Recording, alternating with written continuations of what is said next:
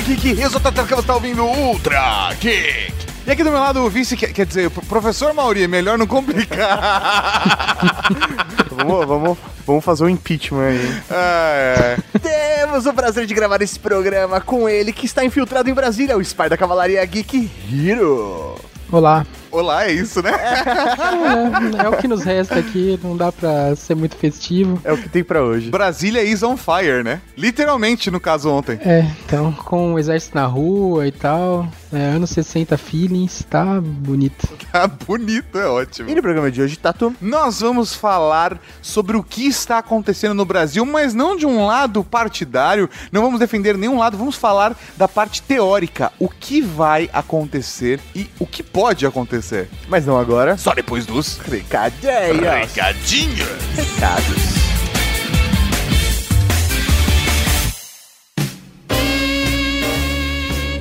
Recadinhos do coração. Coração não, caralho. Tá bom, recadinhos. Recadinhos, bom! Estamos aqui para mais uma sessão de recadinhos do coração. E como de costume, professor Mauri, vamos mudar a música! Muda a música, porque, senhoras e senhores, nós temos o orgulho de dizer que esse programa é patrocinado pelo Galaxy S8 e Galaxy S8 Plus. Exatamente, e falando de Galaxy S8 e S8 Plus, toda semana nós falamos novas features desse aparelho fenomenal da Samsung e dessa vez nós vamos focar em segurança. Segurança, justamente porque esse aparelho é extremamente seguro. Eu acho que ele é hoje o Android mais seguro do mercado. Por quê? Ele tem A. Reconhecimento de íris. Você pode desbloquear o aparelho, inclusive fazer pagamentos com o desbloqueio de íris. Você também tem o sensor de digital. Caso você não queira usar a íris, você tem a digital à sua disposição para desbloquear bloquear o aparelho e também fazer pagamentos pelo Samsung Pay. E falando de Samsung Pay, se você não sabe, é o sistema de pagamentos da Samsung. Você sai de casa sem carteira, você paga as coisas com o seu smartphone. E o que é mais legal, todas as maquininhas já estão compatíveis com essa tecnologia. É muito legal mesmo, você pode cadastrar seu cartão de crédito, seu cartão de débito e também você consegue cadastrar tipo CPF, você tem, pode ter lá um, um cartão digital do seu CPF, por exemplo. É muito louco. E na hora de fazer o pagamento você pode ficar tranquilo porque é extremamente seguro, o sistema faz uma verificação de duas etapas, então não tem erro. E por último, o Samsung Galaxy S8 e S8 Plus também tem a pasta segura onde você pode ter aplicativos duplicados. Por exemplo, vou dar um exemplo. Você pode ter a câmera segura. Você coloca dentro da pasta segura e ela vira um segundo aplicativo de câmera. E todas as fotos que você tirar lá vão para galeria segura protegidas com senha com a sua íris ou a sua digital. Você quer ter dois WhatsApps? Coloca um outro WhatsApp dentro da pasta segura. E aí ele duplica e cria um outro WhatsApp para você. Que só é acessível por senha, íris ou digital. Então tudo que você quiser fica protegido dentro dessa pasta criptografada. É seguro ou não é? Meu Deus, olha. Conheça agora o Galaxy S8 e S8 Plus. Tem o link aqui no post para você encontrar onde comprar e também tem o link com o review que nós fizemos lá no nosso canal do YouTube. Então vai lá e garante logo cedo. E não podemos deixar de falar de uma coisa extremamente importante e que a Cavalaria Geek em peso está perguntando pra gente. Sim, é isso que você está pensando. Nós vamos falar agora do Ultra Geek 300. A gravação do Ultra Geek 300 que será feita no domingo, dia 18 de junho, às 3 horas da tarde no Tatuapé, ao vivo, com a participação e sugestão de temas da Cavalaria Geek. É isso mesmo, é uma gravação ao vivo do Ultra Geek Podcast com a participação de vocês da Cavalaria Geek. Vai ser um tag de improviso, vocês vão dar sugestões de temas e também vai ter batismo. Então, assim, vai ser um evento imperdível. Agora vamos para como fazer para participar desse evento. Você já sabe a data, será no dia 18 de junho, a partir das 15 horas. Agora você quer saber como faz para participar. Para organizar muito bem e facilitar a vida de todo mundo da Cavalaria Geek, nós resolvemos fazer uma venda antecipada dos ingressos para participar do dia do Ultra Geek 300. Por quê, pessoal? O espaço, o bar, tem uma quantidade limitada de pessoas que cabem lá dentro. E o bar não vai ficar aberto, ele será fechado exclusivamente para nós. Ou seja, estamos reservando um espaço para a Cavalaria Geek. E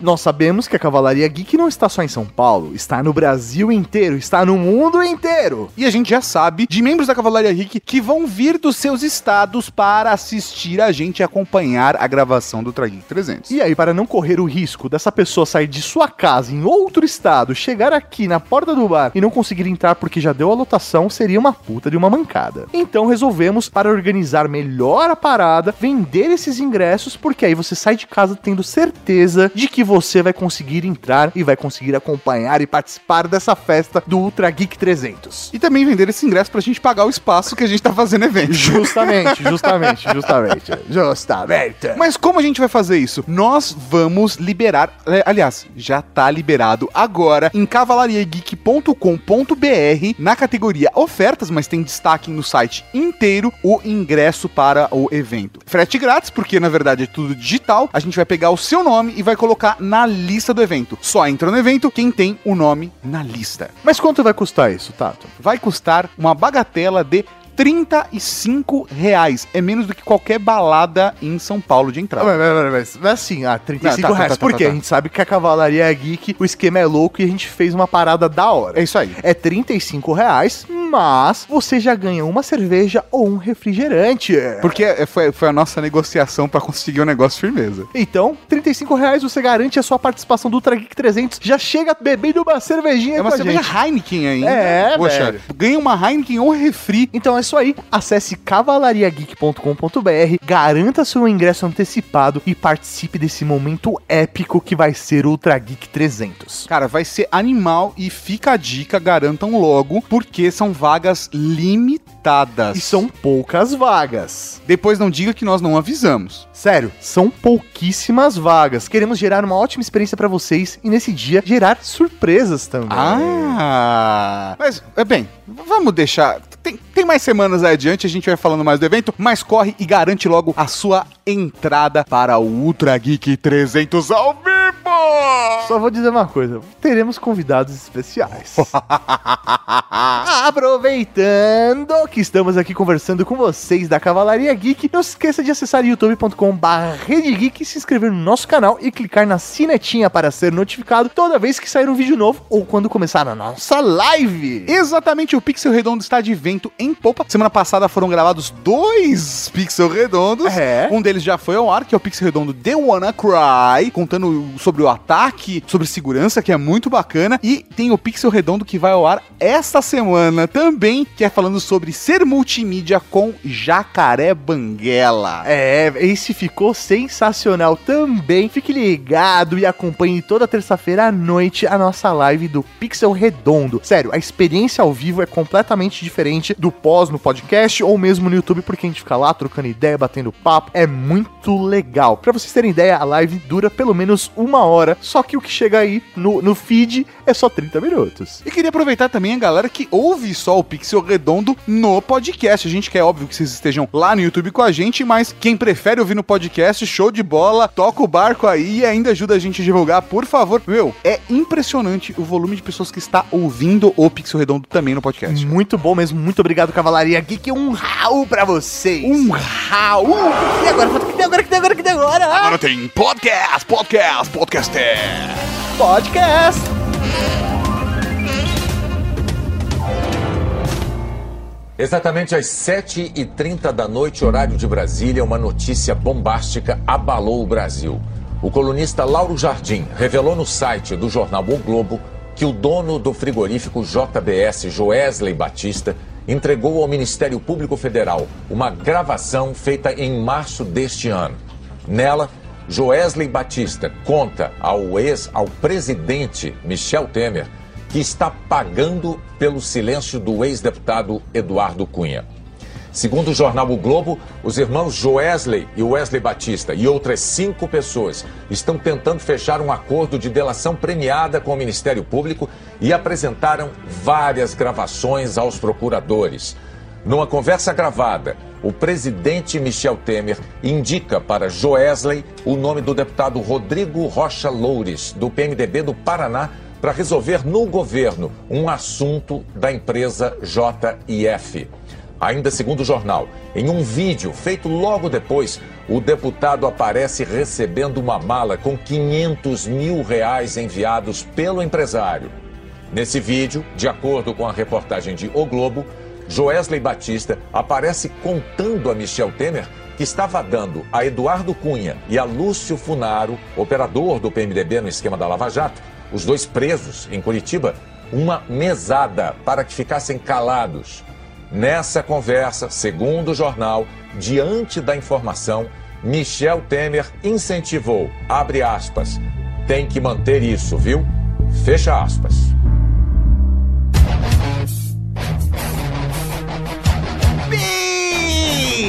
Beleza, estamos aqui hoje para falar de política. Sim, porque sim, temos que discutir política, futebol e religião. Não, e eu acho que o ponto principal é a gente se informar. Acho que o, o papel desse Ultra Geek é a gente entender um pouco do que está acontecendo e do que pode e não pode acontecer. Porque tem uma parada muito forte que acontece nos bate-papos, nos papos de bar, sabe? Papo de boteco, papo de elevador. São as pessoas mal informadas passando um monte de informação errada pros outros. E aí as pessoas acham que é isso mesmo. Não, acho que nem papo de boteco, cara. Até o jornalismo, é, as redes sociais, rola muita desinformação e acho que faz parte até da estratégia É, dos dois então, lados. Rola desinformação e contra-informação. Então, é uma questão muito complicada. Vale citar que nós estamos gravando esse programa no dia 25 de maio, dia da toalha, quinta-feira de manhã. Por quê? Porque de repente Ultra Geek tá saindo na segunda-feira E mudou tudo mudou. completamente. Isso daqui tá parecendo novela mexicana do nível, tipo, ah, casou com seu irmão e o irmão era clone, Isso, sabe? House of Cards é Peanuts, cara. E pra ajudar, né, a falar sobre essa parte um pouco mais teórica, entender um pouco das leis e a parte é, jurídica, né, de todo esse processo, porque, querendo ou não, envolve muita jurisdição, nós trouxemos o Hiro, que é o nosso advogado de estimação. Qualquer dúvida que eu tenha ou, ou tiver direito a apenas uma ligação, é pro Hiro que eu ligo. Que é nosso informante direto de Brasília também, ao mesmo tempo. Muito honrado. A gente pensou em fazer uma pauta mega complexa contando a história do Brasil e tal, mas a gente achou que a melhor opção era, na verdade, fazer perguntas e respostas. E direto ao ponto. Vamos ir direto ao ponto e falar o que realmente importa. Vocês estavam falando, né, sobre a complexidade do tema, né, como o tema da desinformação, e o ordenamento não ajuda muito, né, porque é difícil para as pessoas entenderem que, bom, como o programa de vocês sobre direito eletrônico, entendi o que o Direito digital. digital, isso, o que os advogados lá que vocês trouxeram, né, o, Montanha e o amigo dele lá, pra falar, queriam, mas é difícil, às vezes você ele não tem uma resposta, entendeu? Às vezes você procura advogado, você quer que ele seja aquele médico que vai te dar o remédio O remédio certo na hora É. Ah, mas o médico tem uma solução, ele sempre fala, ou é virose ou estresse. Eles são, são mais espertos, né? E você gosta desse tipo de médico. O médico que você chega e fala: Não, olha, você tem que fazer uma terapia, você vai ter que mudar seu hábito de vida, e você vai ter que tomar isso aqui, e você vai ter que acordar mais cedo. Você não gosta desse cara, entendeu? É o cara que te dá elementos. É o cara que te dá trabalho. É, eleme- esse aqui é um cara que dá uma resposta. E o, o direito é com a medicina. Se ele não te dá uma resposta, ele te dá uma série de elementos pra você entender o que tá acontecendo, mas que às vezes não explicam o fenômeno de maneira geral. né? Então acho que pra começar, vamos entender como funcionam os poderes no Brasil pra galera conseguir direcionar e entender todo o nosso raciocínio pra saber o que está acontecendo no Brasil. Nós temos hoje basicamente poder legislativo, executivo e judiciário. O poder executivo é aquele que efetivamente executa as leis que foram desenvolvidas dentro do legislativo. E o judiciário é aquele que julga todos os processos que estão acontecendo a todo momento. E o legislativo é o que define que leis vão ser aprovadas ou não e quais são as normas de existência no Brasil. De existência. Dentro do poder legislativo, somos nós que fazemos a eleição, né? Seriam os deputados federais e os senadores. E também fazemos a eleição do nosso presidente, que é o poder executivo, né? Temos uma pessoa, um representante do Estado. É só esclarecer que isso é no nível federal, né? Nos níveis estaduais e municipais, você elege o prefeito, o governador e os deputados e vereadores, né? Estaduais e vereadores. É isso aí. Dentro do poder judiciário, nós não elegemos os juízes que estão lá, os ministros que estão lá. Hum, No âmbito do Supremo, eh, há uma eleição, uma espécie de eleição a partir de uma lista tripla tríplice que é mandada pro presidente e o presidente escolhe. Mas nas outras cortes varia. Nas cortes superiores tem essa tríplice também. Inferiores é, existe, mas basicamente são formados de juízes togados, né? Que entram pra um concurso público e que provam conhecimento e uma reputação ilibada, etc. Entendi. É uma eleição indireta ali. É feito um aconselhamento de pessoas que poderiam assumir esse cargo e o presidente vai lá e escolhe entre as três fichas como o Schwarzenegger no filme dos Simpsons, né? Não, isso, isso, isso em teoria, né? Porque também pode acontecer de ser simplesmente por acordos, por conluios, etc., que você Sim. pode colocar um cara lá, né? Com certeza. Como a gente percebeu que aconteceu isso quando o governo Lula escolheu, né, um ministro, ou até agora mesmo com o Temer também mandando o seu amiguinho como escolhendo O Alexandre de Moraes. Isso aí, escolhendo ele. Então, assim, existe sim é, acordos de privilégios aí, ou segundo as intenções, e não somente Pelo menos essa é a nossa conhecimento. Percepção, né? É. Quem somos nós para julgar? Isso cabe ao Ministério Público Federal, que está fora desses três poderes, mas que tem como função fazer a vistoria. É a polícia do governo. É isso. É quem toma conta que está tudo seguindo menos. nas regras. Então, o Ministério Público ele não faz parte de nenhum dos três poderes, assim, a princípio, embora o orçamento dele venha do executivo, assim, bem amplamente falando. Mas ele é um ente à parte. Ele tem duas funções, vai, vão ser mais, mais técnicos. Ele é o defensor do povo e o fiscal da lei. Quando ele é defensor do povo, ele, ele entra com ações penais ou com uma ação civil pública, né, coisa que tem interesse coletivo ou que tem um- uma demanda social muito grande. Quando ele é o fiscal da lei, ele atua dentro dos processos, né, de cada procedimento, às vezes até fora de um processo judicial,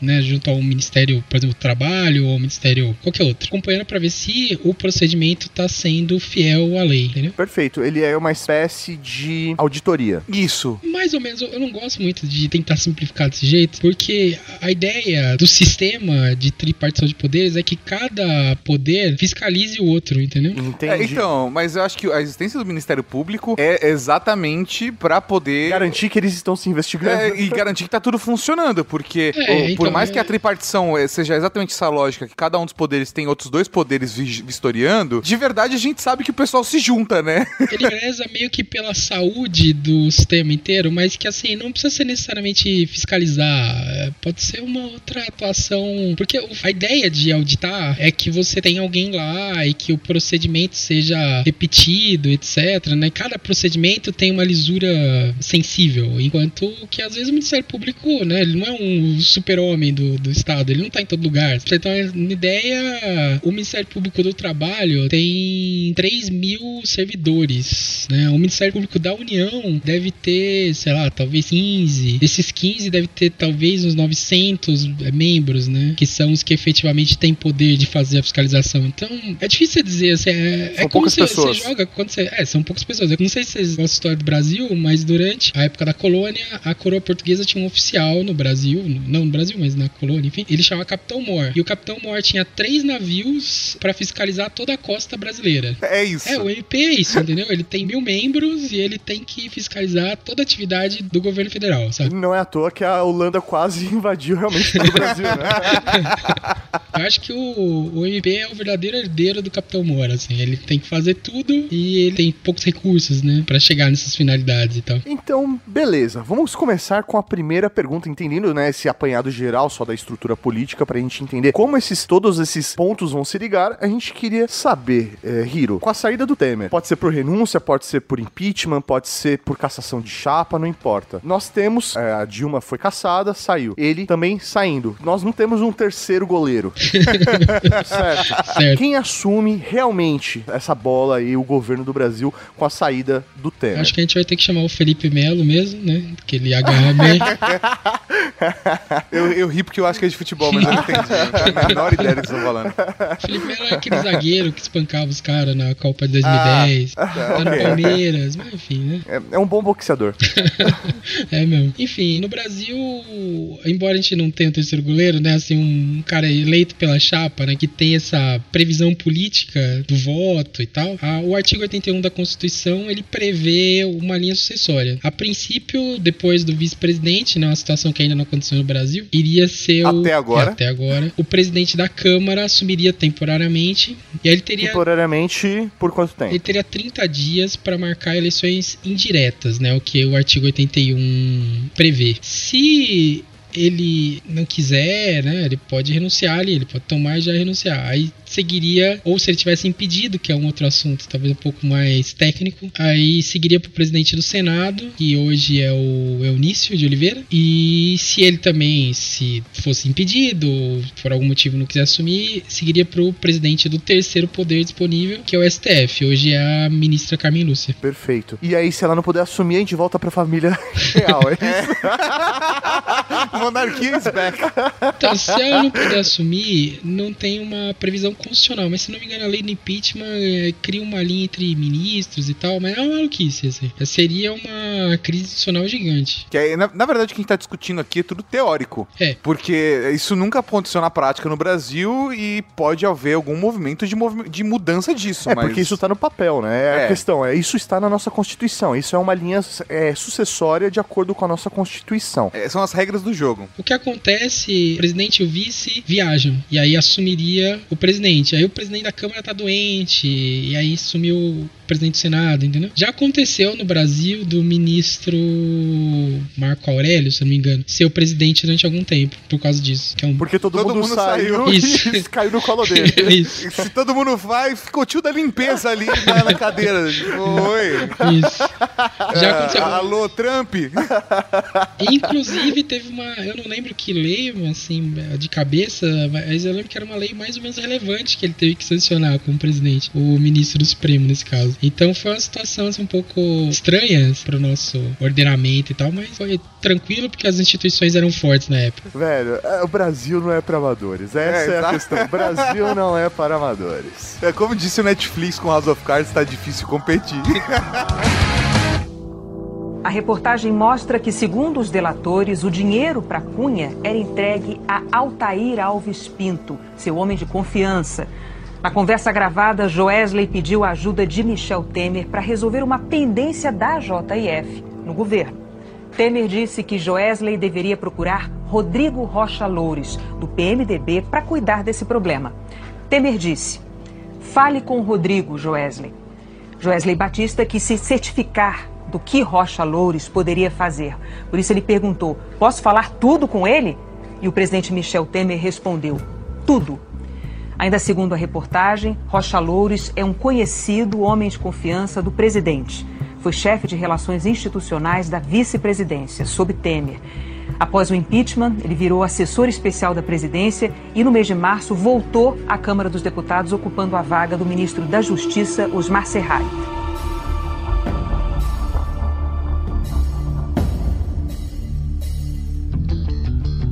Hiro, você comentou no bloco passado uma informação. Eleições indiretas. O que significa isso? Porque a gente tá acostumado com eleições diretas aqui no Uhum. Brasil. A eleição indireta é qualquer eleição que não é, no Brasil pelo menos, que não é feita pelo voto popular, né? Então qualquer eleição que o povo eleja delegados, ou pelo menos escolha delegados, que esses vão votar na eleição principal, é uma eleição indireta. Nos Estados Unidos é um pouco diferente, sei que alguém vai falar, não, nos Estados Unidos é eleição indireta. Tá, mas lá é diferente. ok, é isso. É, porque eu vou explicar, sabe, aí é, é desimportante pra gente agora. Assim, é, eles têm uma eleição bizarra lá deles e ela é considerada direta, embora ela seja indireta, vai entender. Mas nesse caso, por exemplo, que a gente tá falando da situação brasileira, da eleição indireta, de acordo com como é previsto na Constituição Federal, Uhum. se for rolar uma eleição indireta, é considerado que a gente já votou pelos nossos representantes e esses caras é que vão decidir o novo presidente. Isso. Porque a gente já votou neles e é por isso que é E indireta. eles têm condição de escolher por nós, é isso? Porque a gente já votou neles. É, eles são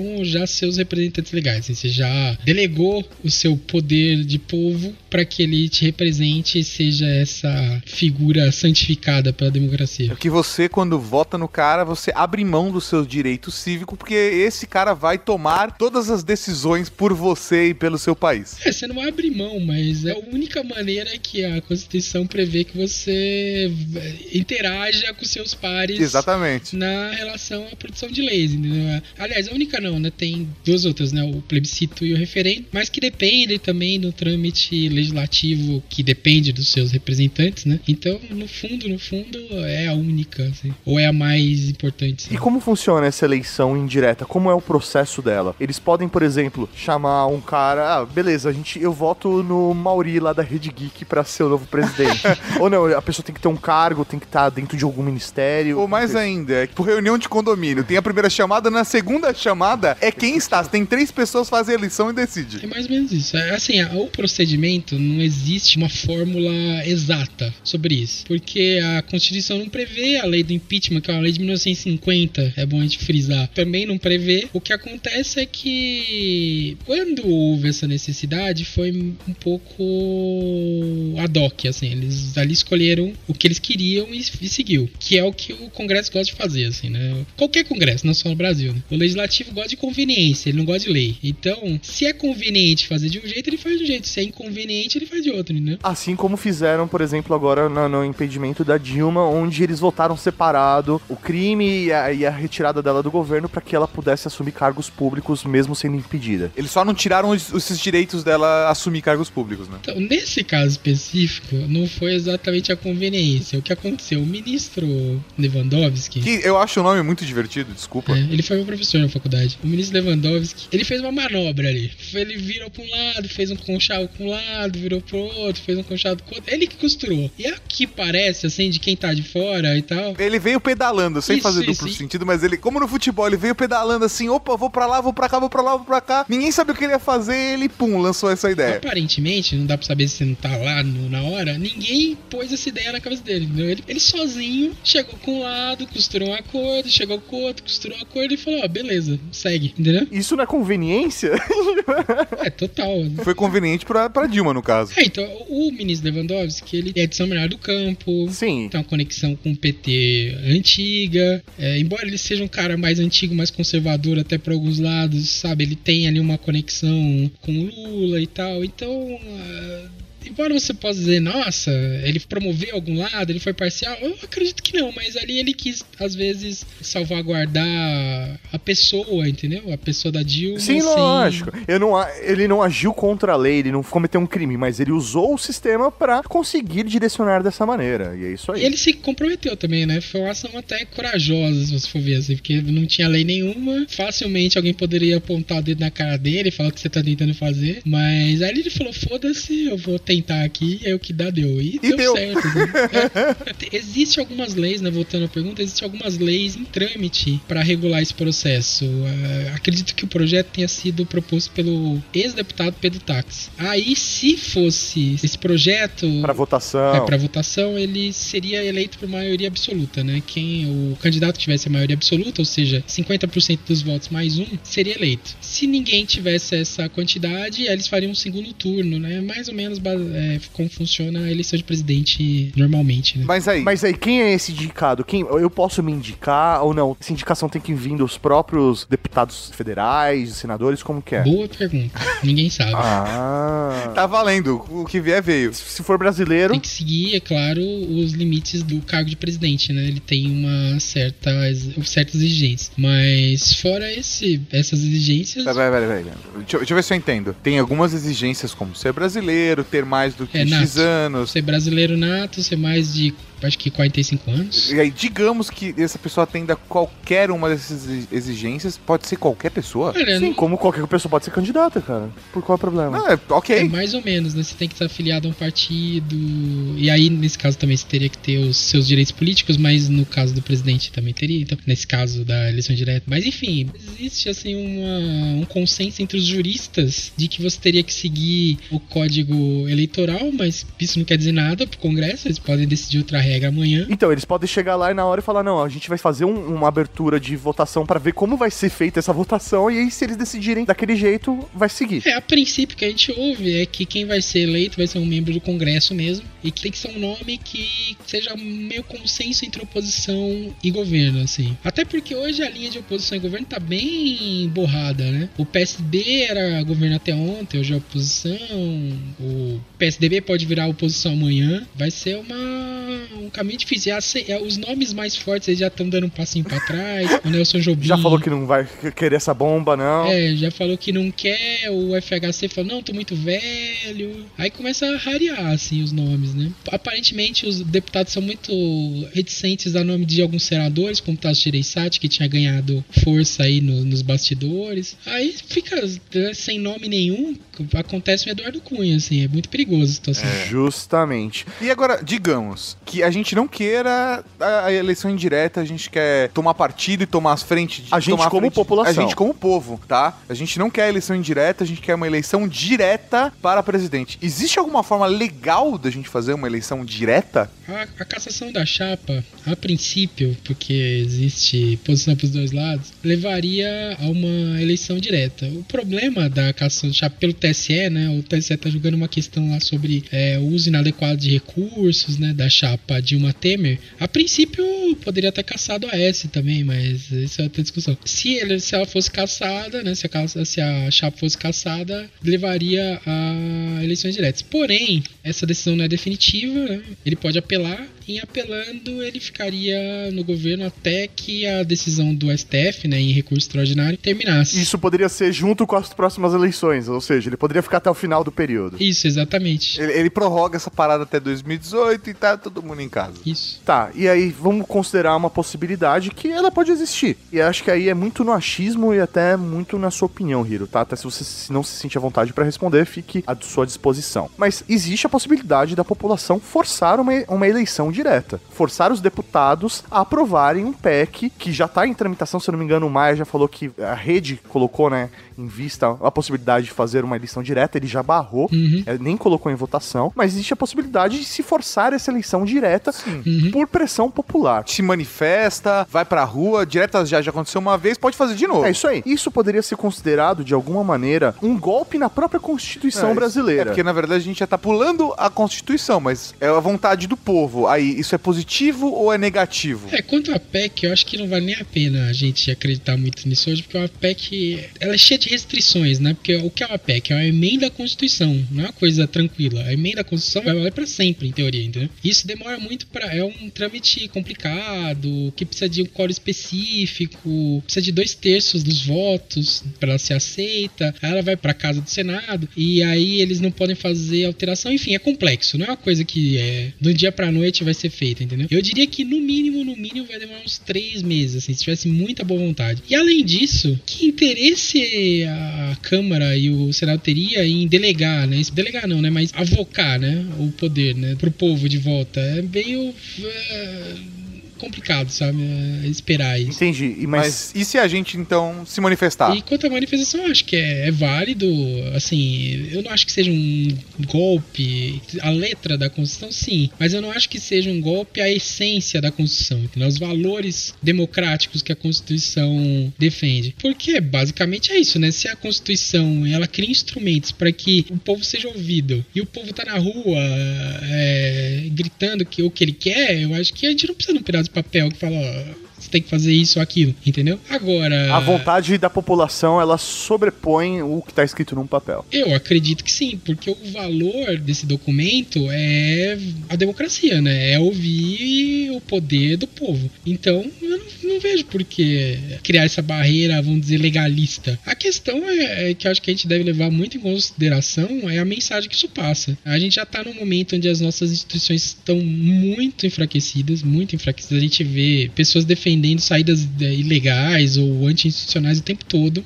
Esse, esse caminho me parece um pouco. Se a gente continuar trilhando ele, quer dizer, indo contra a Constituição o tempo todo pela conveniência ou porque não existe uma lei específica sobre o assunto X ou Y e a gente acha que o mais certo é ir por esse caminho, como aconteceu no impeachment da presidente Dilma, né, que foi dizer que a pedalada fiscal é, era um crime de responsabilidade, assim, é de uma elasticidade legal gigante gigante. Você pode dizer que é, sei lá, complexa a situação, etc. E é, mas uh, o que foi feito foi basicamente desrespeito às instituições e o que está acontecendo agora é a consequência direta disso. Então, continuar desrespeitando a Constituição, embora eu acredite que os valores não seriam desrespeitados, pode ser perigoso.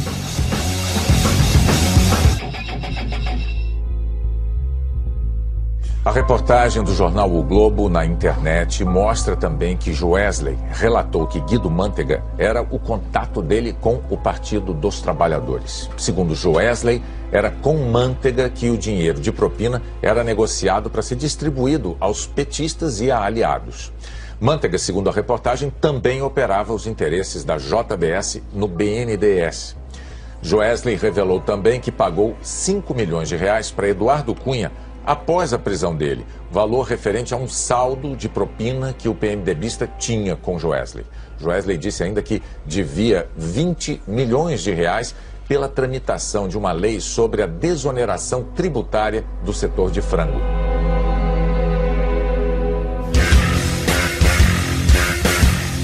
Lembrar que esse é um Ultra hipotético. Nós estamos, na verdade, olhando para as regras do jogo imaginando o que pode e o que não pode acontecer. Nesse caso, analisando as gravações que foram feitas do Temer, a gente pode considerar elas legais? Questão um pouco complicada. Assim, é. de- depende um pouco de quem você fala. Assim. É, existe ali. Qual elemento é o mais chamativo da fita? Assim, tem 40 minutos e tal, então não vou analisar tudo. O Joesley lá, né, assume que tá fazendo isso, isso ou aquilo. E que o presidente meio que fala, ah, tá bom, é isso mesmo, tem que fazer e tal. Ele dá o aval, né? Ele. É, Ele não critica, ou sei lá, ele como presidente poderia falar: opa, você está infringindo a lei, você está preso, né? Mas não, ele. Pra falar, tá bom então, e já então. Chamar um membro do Ministério Público, falar, olha, vai, esse cara tem que ser auditado, verificado, porque ele acabou de reconhecer pra mim aqui que tá fazendo merda. Uhum. Então, e aí, assim, ele seria partícipe em alguns crimes, né? Eventualmente, ou coautor, dependendo. Mas enfim, prevaricação, tráfico de influência, né? Tem, alguns, tem algumas hipóteses aí que a, que a OAB, por exemplo, no pedido de impeachment dela, aí parece que vai aventar. Eu acho um pouco elástico também esse entendimento, assim. É, é, para alguns crimes é mais cabível, para outro menos. A questão é que ele é o presidente da, da República, né? Em primeiro lugar. Em segundo, que a fita é, ruim. E tem a questão da, da qualidade da gravação e tal. Acho que vocês podem falar melhor do que eu. Mas me parece, assim, um pouco. ah, que facilitaria um pouco ter. um- usar um artifício de editar o que ele queria. Então. Até a própria é CBN o- fez essa avaliação, foi CBN, o- foi CBN ou foi Band News? Eu não me lembro que tava tocando uma rádio no fundo. É CBN. É, e aí eles perceberam que tava faltando um trecho. Uhum. Porque como eles têm a programação deles normal, eles compararam o fundo com o que estava sendo dito e aparentemente foi tirado um trecho. Não... Não, não, não, não. Na verdade é o contrário. Eles justamente conseguem justificar que a fita não foi cortada por conta disso. Ele está.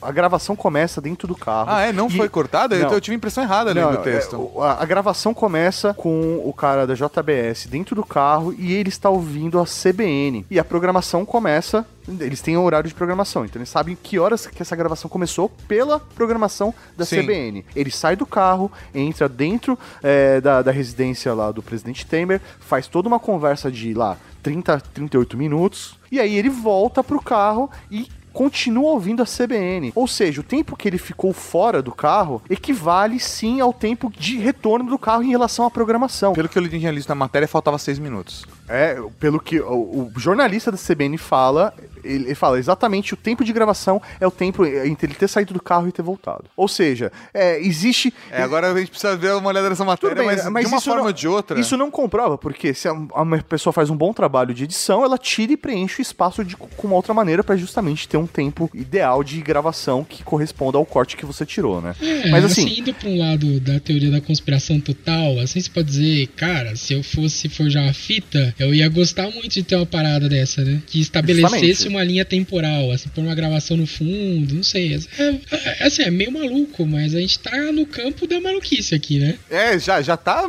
O jogo é esse. até a imprensa e aquilo que a gente disse no começo, a informação contra informação e desinformação, faz com que a gente teorize e crie teorias malucas, porque é tanta informação que a gente tá sendo bombardeado que a gente não sabe o que mais é verdade e o que não é, né? E assim, pensando na gravação, você falou, beleza, é complicado, é o presidente da república, é uma gravação que não tem, não pode necessariamente ter tanto valor, porque ela é uma gra- gravação que foi feita por uma pessoa que não é qualificada, ou que ela tem uma gravação de baixa qualidade e tudo mais. Mas uma mesma gravação feita com o senador Aécio afastou ele do cargo. Por que existe essa diferença de postura e de afastamento? Essa mesma gravação não poderia ter afastado o Temer? Eles estão cometendo crimes diferentes, porque o Aécio, ele Não, Chega assim, literalmente a- e fala, me dá dinheiro. A questão é que sim, o direito penal opera da seguinte maneira: você tem que cumprir o delito, a, a previsão do delito especificamente, entendeu? O que o, o que o delito fala da conduta, assim, como ele descreve a conduta, o criminoso ali, né, o réu, tem que cumprir aquilo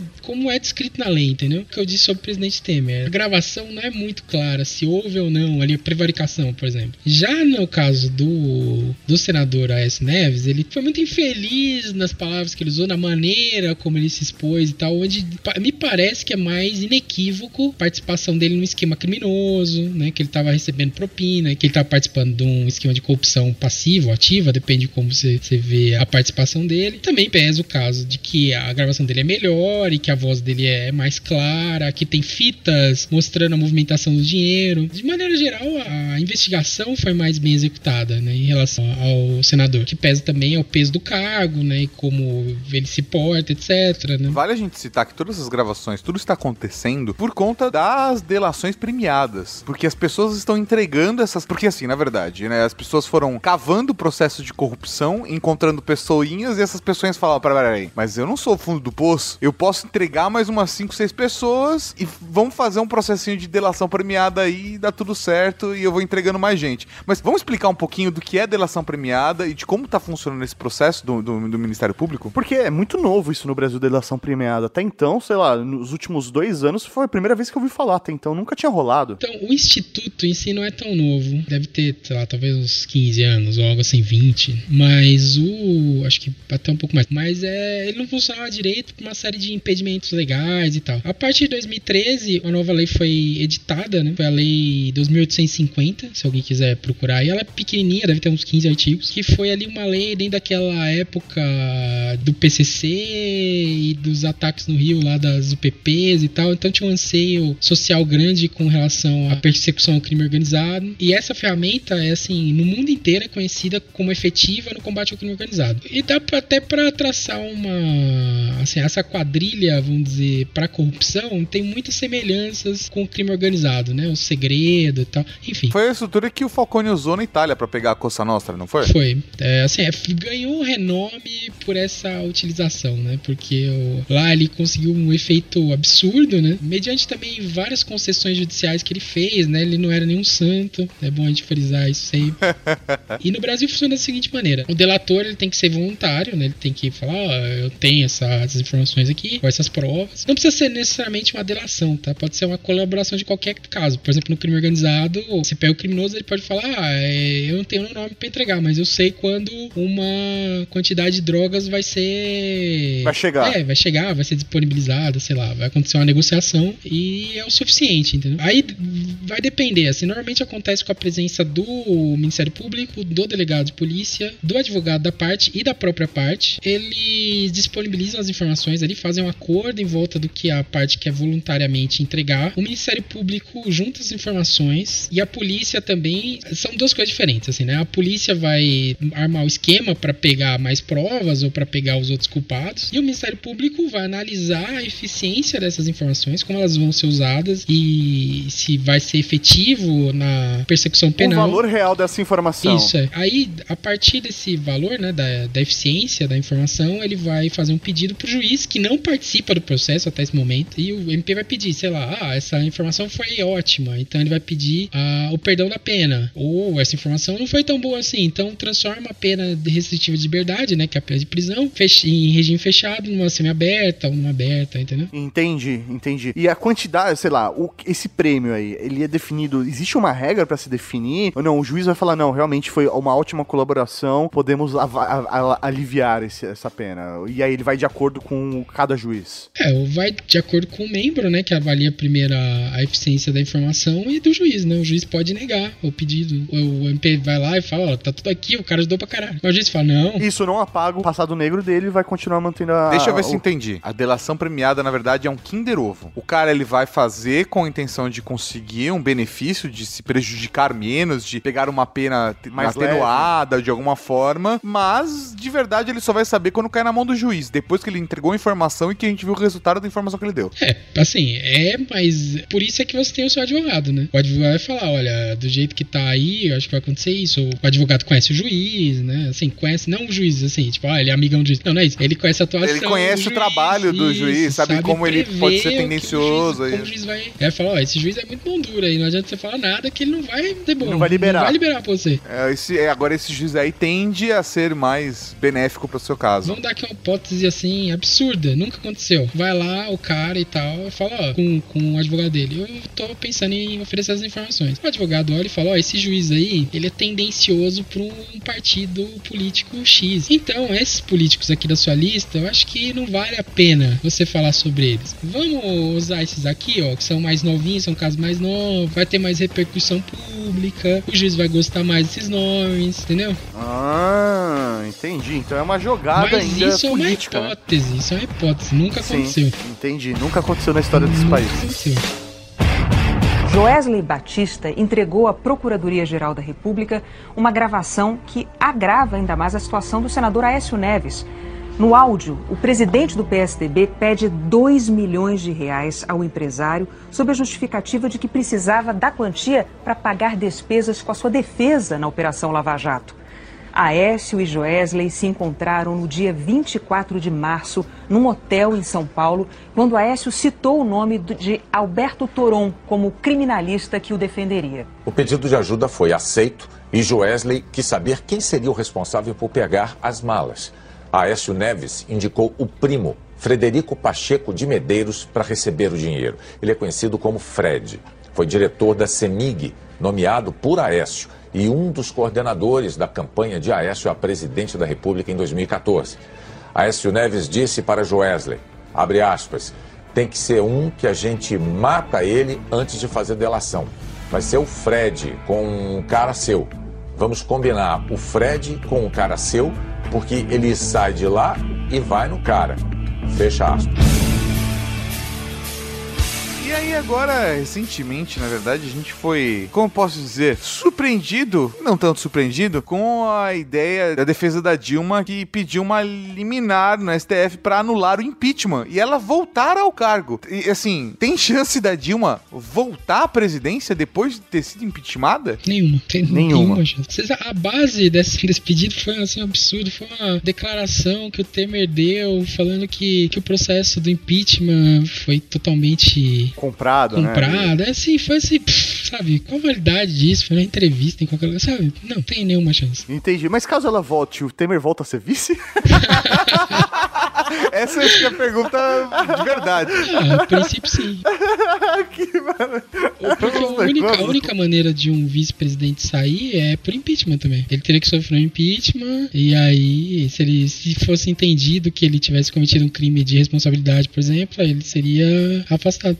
Muito bom, muito bom. E existe uma das saídas que o governo tá pensando caso, a base, né, tá pensando caso o Temer realmente fique sustentável a permanência dele no cargo. Existe a possibilidade deles tentarem a anulação da chapa, né, justamente pensando naquela possibilidade que você disse, dele conseguir prorrogar até o final Do da mandato. eleição, né, do mandato dele, Uhum. né. Se eles, mas de qualquer maneira, se for anulada essa eleição, né, a chapa que eles foram eleitos, eles podem ser elegíveis novamente? A princípio, não, assim, né? Se eles fossem considerados culpados lá da acusação, se eu não me engano, é uso irregular de verbas de campanha, alguma coisa assim. Esse crime específico lá, né? Esse desvio, essa irregularidade eleitoral, tem uma pena de perder os direitos políticos por cinco anos, se eu não me engano. Então, durante esses cinco anos, eles não poderiam nem votar, nem ser votados, nem ocupar cargo em comissão. É, Nesse ponto, sei lá, eu gosto muito daquele. Acho que o STF tem um projeto, ou um grupo do STF, eu não me lembro, tem um, um projeto de mudança de lei com para transformar a corrupção em crime hediondo, assim, sabe? Cara, é crime hediondo, fez, vai perder um monte de coisa. Se for comprovado, voltar em cinco anos. v- Vamos fazer o seguinte: esse cara roubou 30 bilhões de reais, tá? Eu tô É, tá o exagerando. Tá o Collor aí, velho. É, e ele volta.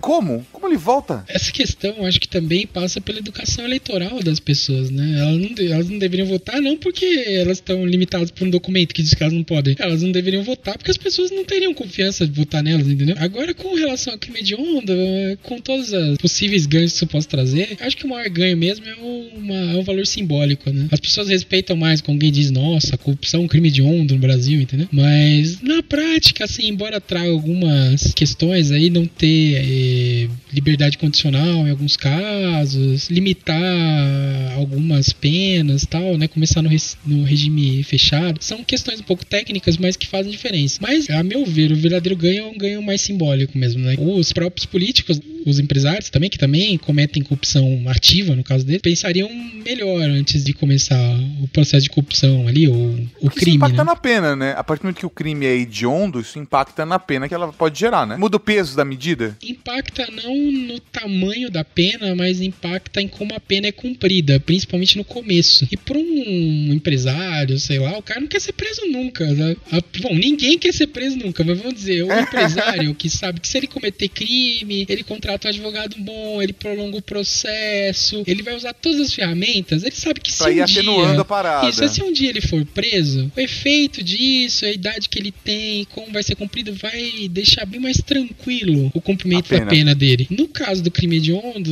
eh, a pena vai começar sempre no regime fechado, tem uma série de questões ali, e ele já vai preso logo no começo, né? Ele vai ter uma prisão processual, né? Começou o processo durante o inquérito, a polícia já pode declarar a prisão dele ali, né? Decretar a prisão dele ali, ele vai ser preso, ele vai ficar no regime fechado desde o começo do processo, que já também para um empresário e tal, ou para um político, já não é uma coisa muito interessante, né? Porque quando você tem poder, né, nessa situação, você vai é, atuar, vamos dizer, tentando afastar a investigação de você, né? Eu vou deixar registrado aqui, conversando com o Tato nessas semanas aí de, de novela mexicana no governo, né? Comentei com ele que eu, se eu fosse o Temer, percebesse que o negócio, o cerco ia fechar, eu inventava uma viagem diplomática aí pra algum país e já pedia asilo político, cara. Então já ficava por lá. assim, Melhor entendeu? jeito de se safar, né? cara? E ele pode, ele poderia fazer isso mesmo no meio dessa zona toda. É isso aí. poderia falar nada. Na questão da prisão, quem poderia, digamos, vamos usar o caso que está sendo falado agora, com o Temer e o senador Aécio Neves. Quem poderia decretar a prisão deles por conta dessas gravações? Então, são duas situações diferentes, né? O presidente e os parlamentares, né? Os parlamentares, vamos começar com os parlamentares, que é uma, é uma situação um pouco mais simples, a meu ver. Os parlamentares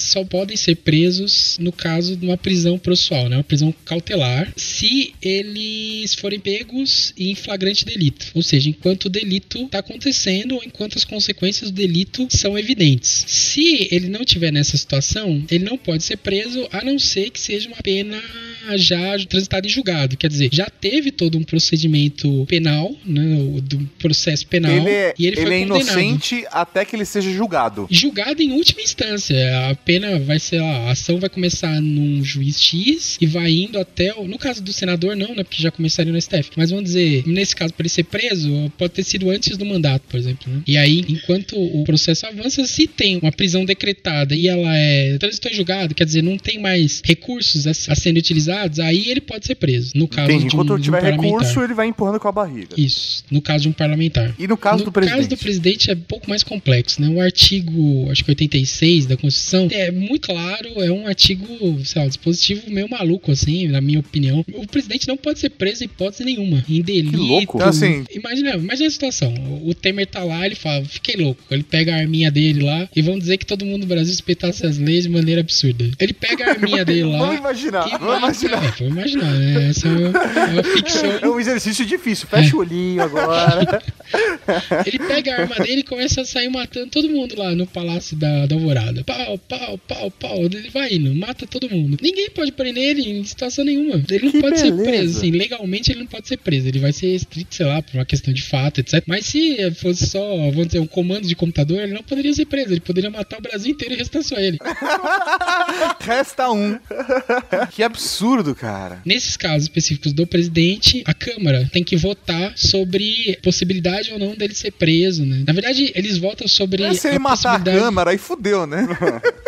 É, teriam suplentes. Vamos dizer que a, a Câmara ela vota pela possibilidade de afastamento do presidente a princípio e esse E ele afastamento é isso exatamente vai gerar a possibilidade dele ser preso. Essa votação não é uma votação de maioria simples, é uma votação com uma maioria qualificada. Dois terços da Câmara tem que falar esse presidente cometeu um, ou pelo menos existem provas absurdas de que ele cometeu um crime. Se esses dois terços da Câmara no Brasil atualmente, se eu não me engano, são 308 deputados. 308 deputados tem que falar ele ele é culpado ou pelo menos é potencialmente culpado desse crime. Foi o que afastou a Dilma. Foi, só que existem duas possibilidades nesse caso. No caso dele cometer um crime comum, de matar a mulher dele, Dona Marcela o traiu. Temer. Aí Crime ele- passional. E ele, num ímpeto de ódio e vingança, matou-a. Isso. Vai pro Congresso, o Congresso fala, ó, de fato, né? Foi pego aí com as mãos vermelhas, não dá. Dois terços do. Casmão, casmão vermelha. Casmão vermelha. Muito bom. Aí os dois terços falam, é de fato, 308 deputados falam, de fato, Temer cometeu um crime. E aí, esse- como é- isso é um crime comum, ele seria julgado pelo STF. Não foi o que aconteceu com a Dilma, porque o crime da Dilma é um crime de responsabilidade, que ele é um crime, mas ele não é bem um crime. E o que é considerado responsabilidade pra você, né? É muito difícil isso. O crime de responsabilidade ele é previsto pela Constituição, assim, em- ele não é um crime, porque é um crime no processo penal, é como eu disse, ele é uma conduta bem descrita. Ele não é pegar alguma coisa. O crime é, sei lá, subtrair para si ou outrem objeto, sabe? Entendeu? É bem descrito Aham. como, como funciona um delito. E no caso do crime de responsabilidade, a Constituição dá uns parâmetros bem vagos sobre o que é um crime de responsabilidade. Fala, ah, é agir contra o Estado. Por isso que você tá falando que existe essa elasticidade, tanto no caso da Dilma quanto no caso do Temer, pra ninguém achar também que a gente tá sendo Injusto. injusto. Isso, isso, exatamente. Tem outros casos de crime de responsabilidade hoje em dia, né? A legislação extravagante aí criou uma porrada de outros casos. Mas vamos dizer que os clássicos, os sonhos da, Con- da Constituição, eles são bem vagos. E no caso do crime de responsabilidade, ele é votado pelo Senado e acontece aquela votação do impeachment e tal, que vocês já acompanharam. Ah, pelo meu cachorro e tereréu. Eu digo sim, Pelo meu presidente. cachorro. E é isso, sabe? Acontecendo desse. Ah, e no caso dele ser votado pelo Senado, também acontece o que aconteceu no caso da Dilma, de que a mesa, vamos dizer, julgadora que organiza o julgamento do Senado é presidida, na verdade, pelo presidente do Supremo, né? Que deu aso a essa a esse conchavo do Lewandowski, hoje seria a Carmen Lúcia também, numa situação um pouco esquisita. Entendi. E, por exemplo, no caso do Aécio, é, e foi em- quando saiu a gravação, logo foi encaminhado um pedido de prisão ao STF. Só que foi negado. Quem abre esse pedido de prisão? É, eu posso, eu como população, solicitar a prisão dele pro STF? Como eu posso fazer solicitar um impeachment ou não? Tem que ser, sei lá, o Ministério a Público, tem que ser a Polícia princípio, Federal? assim, como que é isso? Denunciar um crime, você pode ir à Polícia Federal e denunciar qualquer crime, e a Polícia Federal é que vai. Você nunca vai até o, o popular, não vai até o juízo hum, sobre um crime, né? Quem vai é o Ministério Público. No caso, o STF, o Ministério Público, né, o órgão do Ministério Público que oficia no STF é o Procurador-Geral da República. Então, a polícia vai oficiar o MP, o MP lá vai chegar na mesa do Procurador-Geral da República e ele é que vai com a denúncia até o STF, porque ele é o órgão que oficia lá. Nesse caso, o senador, porque o senador tem foro privilegiado. Pra gente finalizar, o que é o foro privilegiado? O foro privilegiado é uma garantia de certas autoridades de que elas vão ser julgadas por cortes específicas. Na essência, isso quer dizer o quê? Que não é qualquer pessoa que vai interferir no dia a dia do, do Estado. Então, por exemplo, sei lá, imagina se o presidente pudesse ser julgado em qualquer corte, né? Qualquer O advogado. Procon. Eu chamo- o cara chama o maluco do É, Procon. o Ele Procon não é que lá comparecer. mas vamos dizer, sei lá, no JEC. O cara vai lá e toda hora fala, ó, é, o presidente, no JEC não, porque não tem, o GCRIM. O presidente cometeu esse ato aqui contra mim, essa calúnia, sabe? Toda hora o cara ir lá e o presidente tem que se defender em todas as cortes, entendeu? E o dia a dia, Entendi. pro presidente nem é tão ruim, mas pros ministros acho que seria pior, entendeu? Que eles lidam com atividade administrativa mais direta. Então, às vezes, uma denúncia dessa poderia impedir o cara de trabalhar amanhã, o Estado ia ficar meio acorrentado. Então, para que isso não aconteça, existe fórum privilegiado. O fórum privilegiado é, sim, não é nada demais a princípio. Ele é um, essa garantia que ele tem de que ele vai ser levado até uma corte específica para ser julgado. Essa corte vai ser mais imparcial ou menos imparcial do que as outras? A princípio, não. O problema do fórum Mas- privilegiado no Brasil, assim, a polêmica, é que no caso da STF, no caso das outras cortes de uma maneira parecida também, o presidente é quem escolhe os ministros da STF. Então ficaria ali um conchavo institucional, entendeu? N- Nesse Entendi. caso, eu escolhi os caras que vão me julgar. É, o- no caso do Temer, especificamente, aí tem uma questão séria a ser julgada no STF, agora me foge exatamente qual é. Se eu não me engano, acho que é responsabilidade subsidiária do Estado em contratações. Ele escolheu o Alexandre de Moraes para ser o ministro, e esse caso específico, eu não, não tenho certeza se é esse caso, mas em alguns casos era da relatoria do ministro Teori. E o Teori morreu, né? Como as pessoas sabem, e o Alexandre de Moraes foi pro lugar dele. Em teoria, todos os casos relatados por o ministro são herdados pelo novo. E aí até teve uma crise institucional, né, outra, dentro do, do STF, e aí eles falaram, não, é melhor a gente tirar essa, teo, essa, essa relatoria. E aí eles mudaram o regimento interno, assim, às pressas, para redistribuir os casos de teoria. Pra não ficar na mão de um só. Isso, pra que não ficasse a relatoria não fosse do, do Alexandre de Moraes. Então é, é assim, a gente vai nesse, nesse carro de boi aí, né? Às vezes vai acontecendo uma coisa, vai indo pro lado, assim, né? Vai indo pra, um, pra ribanceiras, a gente tem que corrigir, aí vai indo pra outra, tem que corrigir do outro lado. É, É uma situação de merda. aquilo, né? A gente gerou uma instabilidade política no começo e aí ela tá afetando todo o caminho, né? Desse governo. Então é muito, muito duro. O futuro aí não é muito promissor. E nessa nota positiva a gente termina o programa. É isso aí. É. Vamos ser otimistas.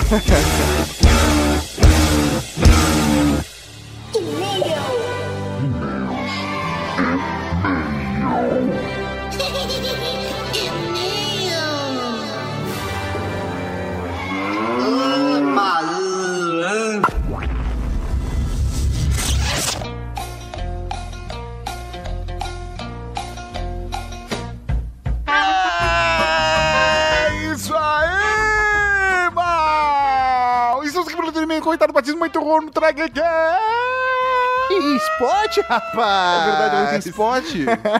é isso mesmo, senhor Tatarkan. Estamos aqui para compartilhar com vocês esse momento bonito, esse momento de feedback dos Esse programa programas. de troca. É, é uma troca. Nossa, velho, pega na mão do seu amiguinho do lado, vamos Nossa, que lá. susto que eu tô fecha agora. o olho, agora se imagina numa caverna. É, vamos lá.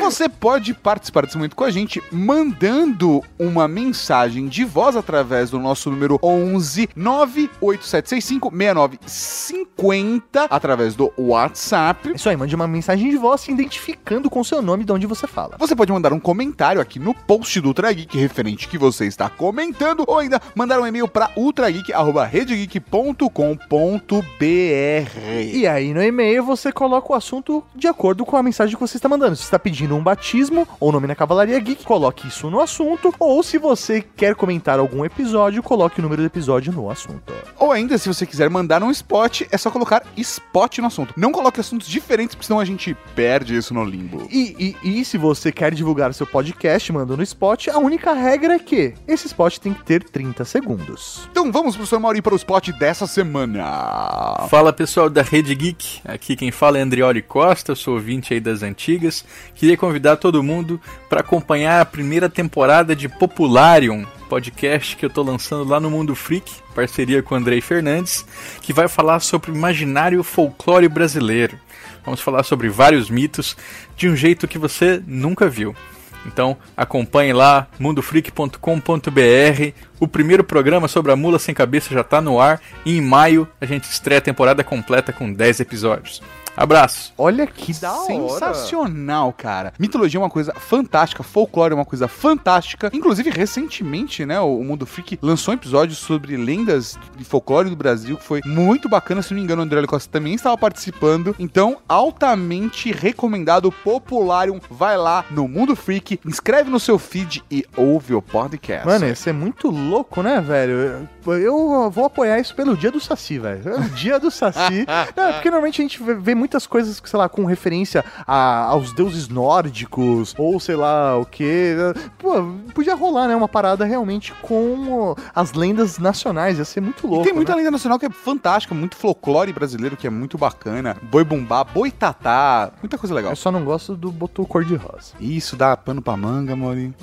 Vamos agora ao primeiro comentário que é de Matheus Algarve. Raul Embaixadores Intergalácticos. Raul. Raul. Atualmente tenho 20 anos. Quando eu estava no ensino médio, chegava da escola e almoçava em frente à TV vendo Sci-Fi. Era um episódio da nova geração e um de Deep Space Nine em seguida. Ah, é, bons tempos, né, cara? Eu fazia Passava. exatamente isso, só que era Chaves e Chapolin. não, não Dá pra sei. ver, mano, dá pra ver. Não sei o que me levou a assistir, nem ao menos foi por indicação. Eu não conhecia ninguém que assistia, mas me tornei um grande fã. Fantástico, cara. A série é muito boa. Por causa disso, eu acabei em um post do Jovem Nerd, que o post era tudo o que você precisa saber sobre Star Trek. Ou qualquer coisa assim. No fim, viciei em podcasts e acabei ficando ouvinte de uns trecos como Ultra Geek e tal. Ah, que bonitinho. Você viu que legal? Chegava do almoço da escola e assistia Star Trek. Por conta do Star Trek, ele conheceu o Jovem Nerd. Por conta do Jovem Nerd, ele conheceu o podcast. Por conta do podcast, ele conheceu a gente. Caraca, E velho. aí, na- ouvindo a gente, ele ouviu sobre Star Trek e a gente fechou o ciclo. Ou seja, ele A chegou sua- no ápice dele. É, exatamente. A partir de agora, é, É. só descida. Quando vocês compararam Black Mirror com Star Trek, minha cabeça explodiu. Nunca teria pensado em algo assim. Acho que a diferença está na sutileza que o Star Trek usa para trazer os assuntos, enquanto o Black Mirror joga elas na sua cara. Cara, é Como um fantástico. tapa, né? Como um tapa, é assim. Então, um Raul para Matheus Algarve. Um Raul, meu velho! Algarve é uma região muito legal de Portugal, viu? É mesmo? É, muito legal mesmo. Já foi pra lá? Não, não, mas meu sogro foi. Vamos então pro próximo e-mail pro seu Maurício, mas não é um e-mail meio especial, porque na verdade ele é um patismo!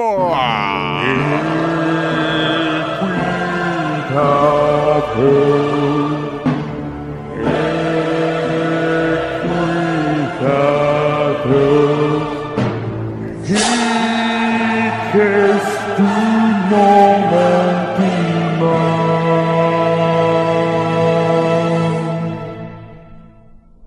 adoro batismo. Ah, quem não gosta de um batismo pro seu Maurício? Quem não gosta de um batismo? É muito maior. Quem não gosta de Ah, uma é. pizza quatro queijos? Isso. Raul Nobres Marechal. A, a- a Mulher Maravilha não gosta. Ah, é Ela verdade. gosta é de que, calabresa. é que é. Não, piadas à parte. Vamos lá. Raul Nobres Marechal, Estátua e Mauri. Raul? Raul. Aqui quem fala é João Ricardo, 22 completados anteontem, programador de Rolim de Moura, Rondônia. Eu achei que o rolinho era tipo um método de programar. Não. Programa um C+, sabe? Não, não, ele é de Rolim de Moura. Inclusive, esse e-mail é do começo do ano, logo depois da Campus Party, mas a gente, a gente já chega lá. Mandei esse e-mail mais cedo, mas por ironia do destino e alegria do Murphy, ele se perdeu nas areias do vento e não foi enviado. Sou aquele pequeno mancebo que os encontrou na Campus Party e ficou durante longos minutos tentando, longas horas eu diria, falar o máximo possível com os senhores, mesmo sabendo que teriam um painel logo em seguida. a gente falando, calma, ve- velho, deixa a gente, a gente precisa fazer uma parada lá. Não, não, eu, vai- eu fiquei preso na conversa porque eu tava indo no banheiro. e eu não consegui ir ao banheiro. Foram mais de 50 minutos de conversa.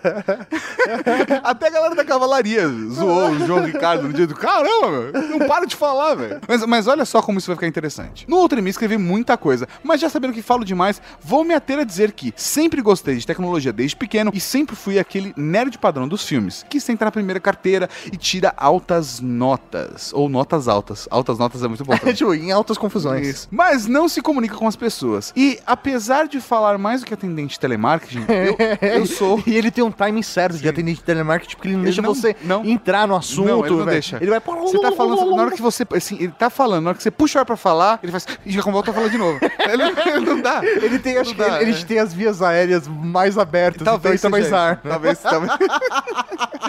Apesar de falar mais que atender de telemarketing, eu sou ou era muito tímido em falar com estranhos e até conhecidos mesmo. A- a- agora aqui é o ponto principal. Tanto que utilizei a Campus Party como forma de matar essa barreira. Ficou estranho matar a barreira. Deu tão certo que todos os dias ia dormir sem voz. Não, mas é animal, cara. A gente até comentou com a galera da cavalaria. Muita gente se assustou, João, com quanto, com tanto que você falou. Assim, meu Deus!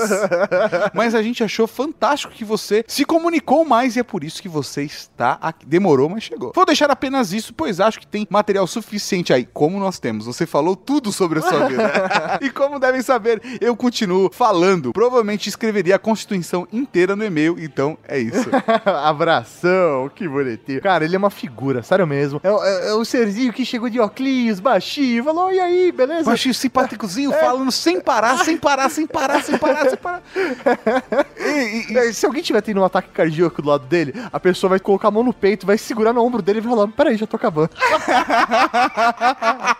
cara, você. A gente gostou demais de conhecer você e ficamos muito felizes que você também foi no encontro da Cavalaria Sim, que rolou já, durante foi, foi muito especial mesmo. Que rolou até uma história genial, porque ele, ele não tinha nem tênis, ele foi sem tênis pra Campus Party. Cara, quem iria sem tênis pra Campus Party, velho? Então, João Ricardo, ajoelhe-se. A partir de hoje, tu serás conhecido como o Hobbit da Cavalaria Geek!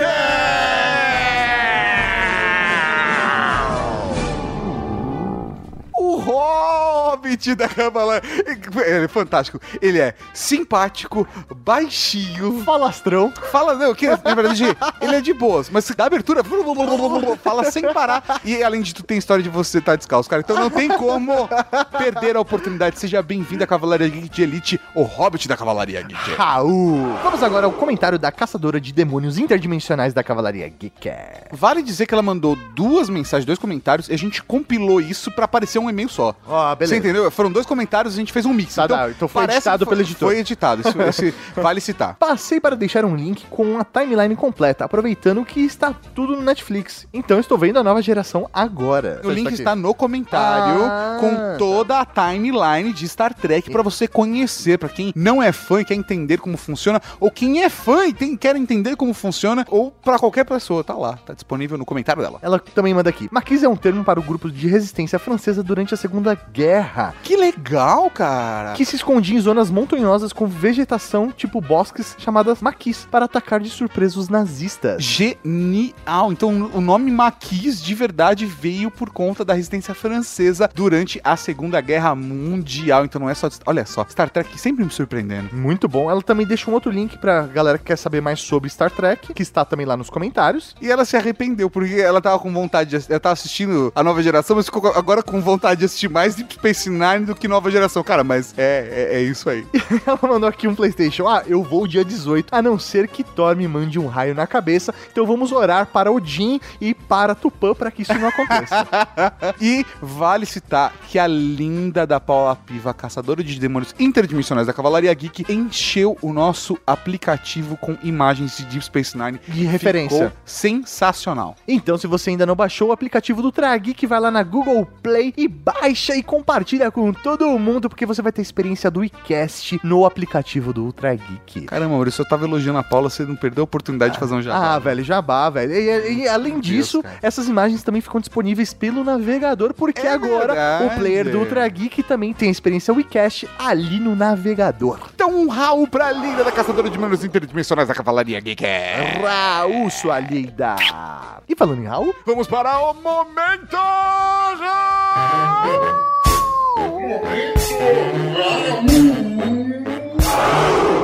Tem o Raul Cortez, Raul Seixas, Raul Gazola, Raul Gil, Raul Júlia.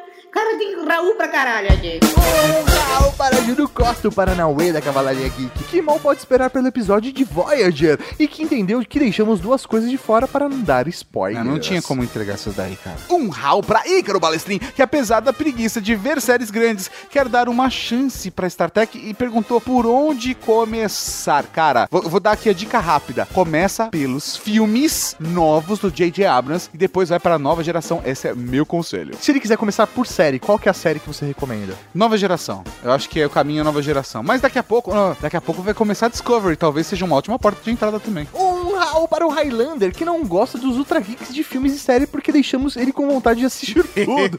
e aí ele corrigiu a gente. As telas que citamos na leitura de e-mails eram resistivas e não responsivas. A gente insistiu em responsiva, tá tudo É, errado. não, desculpa, desculpa. Um Raul pra Thiago Pereira, que é um escudeiro novo e que mandou um e-mail lindo comentando vários episódios. Cara, muito obrigado pelo carinho. Continua com a gente. Na próxima, foca num episódio só que a gente lê aqui, do da semana. É isso aí, seja bem-vindo. Raul para o Anderson, direto da Flórida, que acompanha todos os conteúdos da Rede Geek, acompanha as lives e está fazendo maratona dos episódios e só falta 20 pra acabar. Cara, só faltam 20. Deixa esses últimos 20, não são tão bons assim, velho. E manda já então seu pedido de batismo que você merece. Um Raul pra você que mandou e-mail, mandou comentário, mas não foi lido aqui. Um Raul pra você que vai garantir seu Galaxy S8 e S8 Plus. E um Raul pra você que vai acompanhar a gente na gravação ao vivo do Ultra Geek 300. É isso aí, Cavalaria Geek. E até semana que vem. Com mais um Ultra Geek. aqui na... Alô, tchau. Beleza, começou aqui. Então vamos fazer um ping rápido pra facilitar. Um. Hiro, você tem que fazer Ah, dois tem- logo depois que eu falo um, tá? Tá, de-. Pô, ninguém me explica nada. É, um, Dois. três. Beleza. Você acabou de ouvir o Ultra Geek.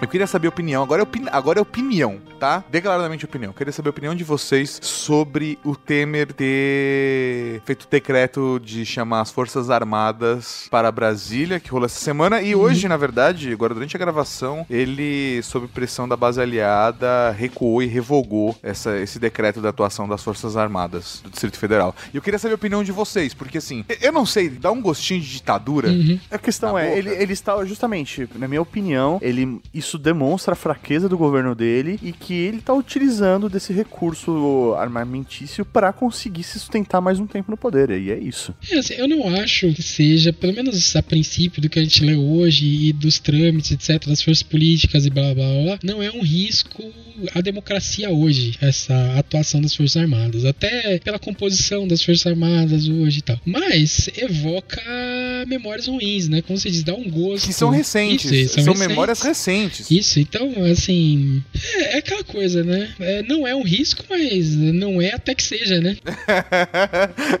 porque é muito complicado, porque a gente tá numa situação onde, poxa, realmente teve incêndio, princípios de incêndio em outros pontos. Cada lado da história também fica uma coisa meio. Fica meio estranha, porque assim. Ele tinha outros recursos, a questão é, É. essa, entendeu? Ele apelou pro, pro recurso mora aí. E ele apelou com uma facilidade, né?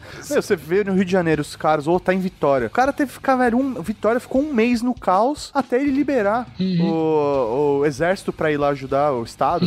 Você entendeu? Ele, Um dia. Em, meia hora ele vai lá e assina, assina a parada pra liberar o exército. Você entendeu? Então isso pra mim só mostra a fraqueza do governo. É, mas que o É, governo tem- tem tá uma numa situação fraca não é de agora, É, assim, né? é até uma certa diferença nesse caso específico, porque o que acontece é que a força policial DF ela é um pouco ah, restrita, assim, né? Até para que não facilite golpes, até tem muito exército aqui, mas tem pouca polícia militar, por assim dizer. Então é mais difícil conter, assim, só com a polícia nesse caso. Ele poderia ter chamado a Força Nacional, e era o que ele deveria ter feito, na verdade. Justamente. E, mas aí ele achou que o exército ia ser assim, ter um poder simbólico, ah, vamos dizer, passaria a mensagem que ele, que ele gostaria e passou uma mensagem de fato. Agora, o que as pessoas ouviram foi. Se essa mensagem foi boa É, ou não. exatamente. O que as pessoas viram foi, cara, o que que, sabe, qual é a seriedade desse governo? Porque se ele trouxer o, o exército pra toda a manifestação pública, né? A gente sabe onde isso vai dar. E assim, ontem não aconteceu alguma coisa mais séria e tal, por muita sensibilidade do comando das Forças Armadas lá, porque olhando para de cima, assim, da situação, de cima literalmente, né, porque o prédio fica um pouco afastado e ele é bem mais alto do que a, do que a esplanada, devia ter, assim, facilmente umas 20, 25 mil pessoas é, ali de sindicatos e outras organizações sociais, de um lado... É, 25, 20, 25 mil pessoas de acordo com o Hiro. De acordo com a Polícia Federal foram 5 e de acordo com os manifestantes foram 7 milhões. Então, não, mas de cima ali, cara, acho que tinha. Não tinha 5 nem fudendo. Tinha ali bem mais de, de 15. Agora, se tinha 20 ou 25, eu não sei. Mas. Tinha essa quantidade absurda de pessoas. É que assim, é, uma parte das pessoas não chegaram aí até a, a Praça Três Poderes ali, né? Até ali, as mediações da esplanada mesmo. Algumas ficaram mais pra cima no eixo monumental. Pra quem conhece Brasília vai entender melhor. E essas pessoas que estiveram no confronto ali, talvez fosse menos, sei lá, 10 mil, 5 mil. Mas de qualquer forma, era uma quantidade expressiva de pessoas de um lado, assim, com pedras e rojões e invadindo ministérios e pondo fogo, etc. Quer dizer, fazendo o, sei, uma pequena rebelião mesmo, né? E do outro lado tinha policiais armados ali, super armados pra aquela situação. Não, tipo, justamente, armas letais, Isso, isso. É, isso é sem noção. E o que aconteceu foi que quando a polícia chegou, né? Quando esse, o exército chegou, ele. a- os manifestantes ali demandaram geral. E a polícia teve sensibilidade ali, né? As Forças Armadas tiveram sensibilidade pra não fazer nenhuma, nenhum banho de sangue. Mas facilmente ali poderia ter acontecido, entendeu? A gente poderia estar hoje falando sobre uma tragédia, não sobre, sei lá, 40 feridos, algo assim. Não, tragédia é quando acontece, assim, um acidente. Colocar as Forças Armadas na rua e matar a população não é uma, não, não, é uma, não, é uma, não é uma tragédia, né, cara? É um crime. Sim, é um crime, mas né, pela tragédia humana, vamos dizer assim, né? Aí teria Ah, ok. que analisar mais a fundo pra saber quem é responsável e tal. Mas eu acho que o muito, o foda disso ser muito simbólico é, e pra gente também finalizar essa extra que tá ficando gigante, mas eu acho que o foda disso simbólico é, pra galera que está contra o, o, o Temer, é um gesto que agride, porque o cara fala, porra, vai voltar a ditadura, isso é ofensivo, e pra galera que tá a favor do Temer, fica uma coisa, tipo, tem que fazer isso mesmo pra acabar com esse bando de, de babaca que tá aí só perdendo tempo. Então, é muito complicado, cara, porque no, no- no final das contas, tipo, poderia ser uma,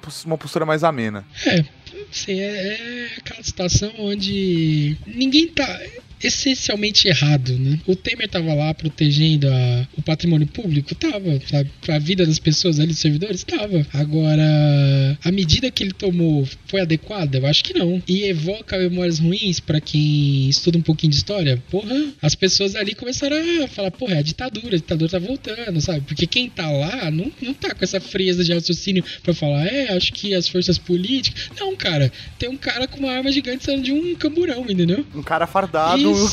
com camuflado. Uhum. E é isso aí. E indo na sua direção, é né? isso, Fudeu. é, então, exatamente. Tipo, porra, é o que, vai, o que tá acontecendo, sabe? Começou a ditadura 2.0 aqui e a gente se fudeu, sabe? É isso. Nossa, esse é um excelente nome. Ditadura 2.0.